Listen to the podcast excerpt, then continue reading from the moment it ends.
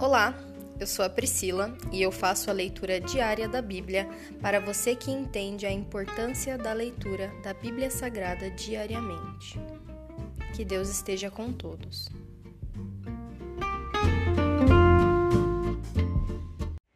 Ouça agora o capítulo 9 do livro de Marcos.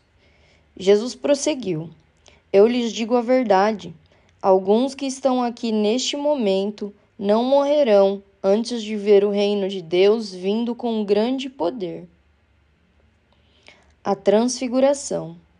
Seis dias depois, Jesus levou consigo Pedro, Tiago e João até um monte alto para estarem a sós.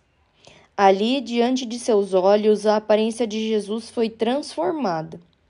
Suas roupas ficaram brancas e resplandecentes muito mais claras do que qualquer lavandeiro seria capaz de deixá-las. Então Elias e Moisés apareceram e começaram a falar com Jesus. Pedro exclamou: Rabi, é maravilhoso estarmos aqui. Vamos fazer três tendas. Uma será sua, uma de Moisés e outra de Elias. Disse isso porque não sabia o que mais falar, pois estavam todos apavorados. Então uma nuvem os cobriu, e uma voz que vinha da nuvem disse: Este é meu filho amado, ouçam-no. De repente, quando olharam em volta, só Jesus estava com eles.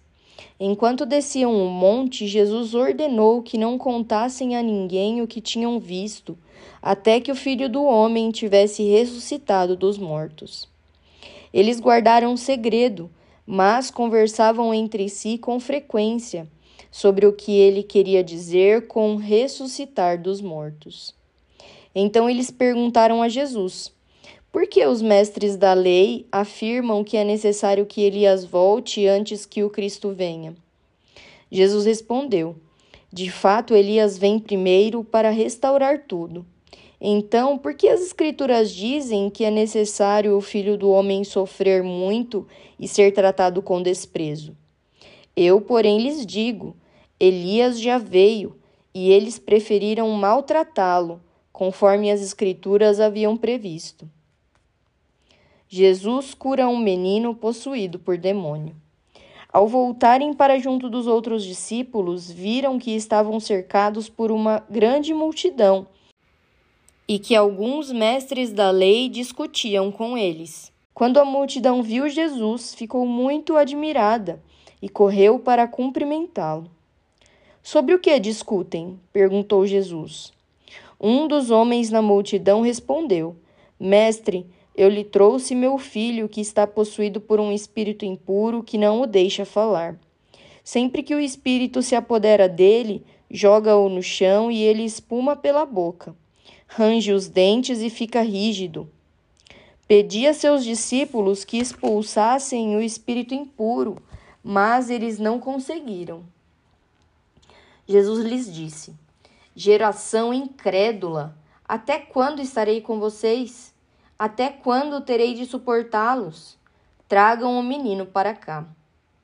Então o trouxeram. Quando o espírito impuro viu Jesus, causou uma convulsão intensa no menino, e ele caiu no chão, contorcendo-se e espumando pela boca. Jesus perguntou ao pai do menino: Há quanto tempo isso acontece com ele?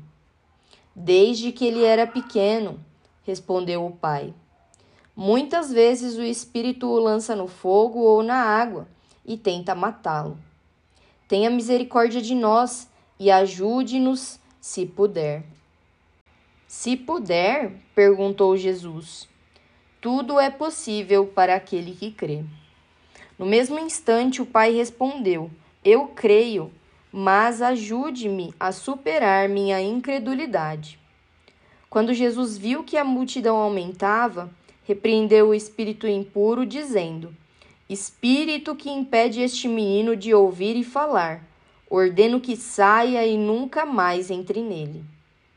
O espírito gritou, causou outra convulsão intensa no menino e saiu dele. O menino parecia morto. Um murmúrio correu pela multidão. Ele morreu. Mas Jesus o tomou pela mão e o ajudou a se levantar, e ele ficou em pé. Depois, quando Jesus estava em casa com seus discípulos, eles perguntaram: Por que não conseguimos expulsar aquele espírito impuro? Jesus respondeu: Essa espécie só sai com oração. Jesus prediz sua morte pela segunda vez. Ao deixarem aquela região, viajaram pela Galileia. Jesus não queria que ninguém soubesse que ele estava lá, pois queria ensinar a seus discípulos. Ele lhes dizia: O filho do homem será traído e entregue em mãos humanas. Será morto, mas três dias depois ressuscitará. Eles, porém, não entendiam essas coisas e tinham medo de lhe perguntar. O maior no reino. Depois que chegaram a Cafarnaum e se acomodaram numa casa, Jesus perguntou a seus discípulos: Sobre o que vocês discutiam no caminho? Eles não responderam, pois tinham discutido sobre qual deles era o maior.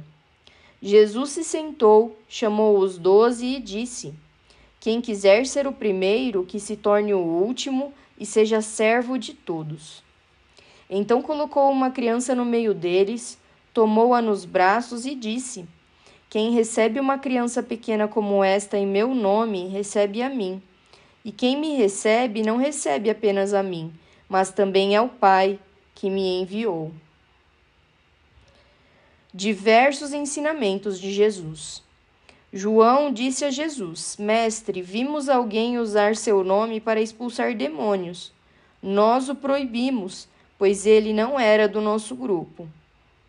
Não o proíbam, disse Jesus. Ninguém que faça milagres em meu nome falará mal de mim a seguir. Quem não é contra nós é a favor de nós. Eu lhes digo a verdade.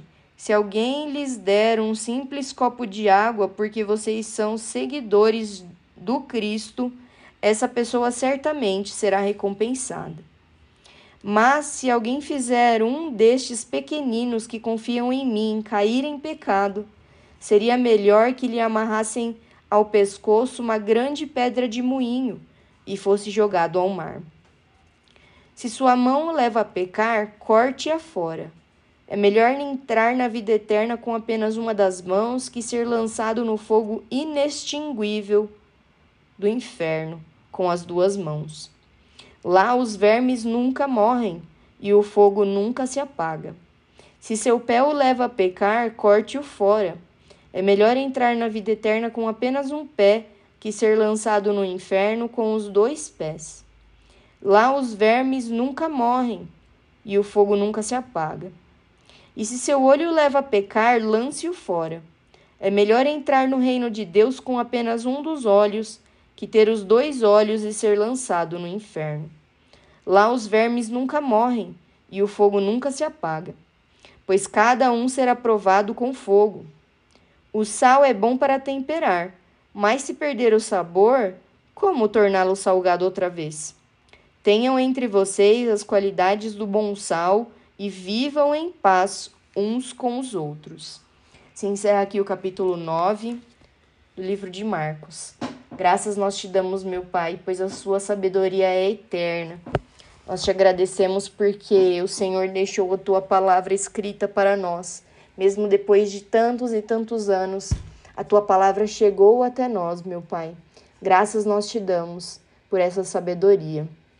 Nós te pedimos, Senhor, nos enche de ousadia nos enche com o teu amor, com a tua misericórdia, pois nós precisamos de ti diariamente, Senhor. Nós te agradecemos e nós te louvamos. Em nome de Jesus, amém.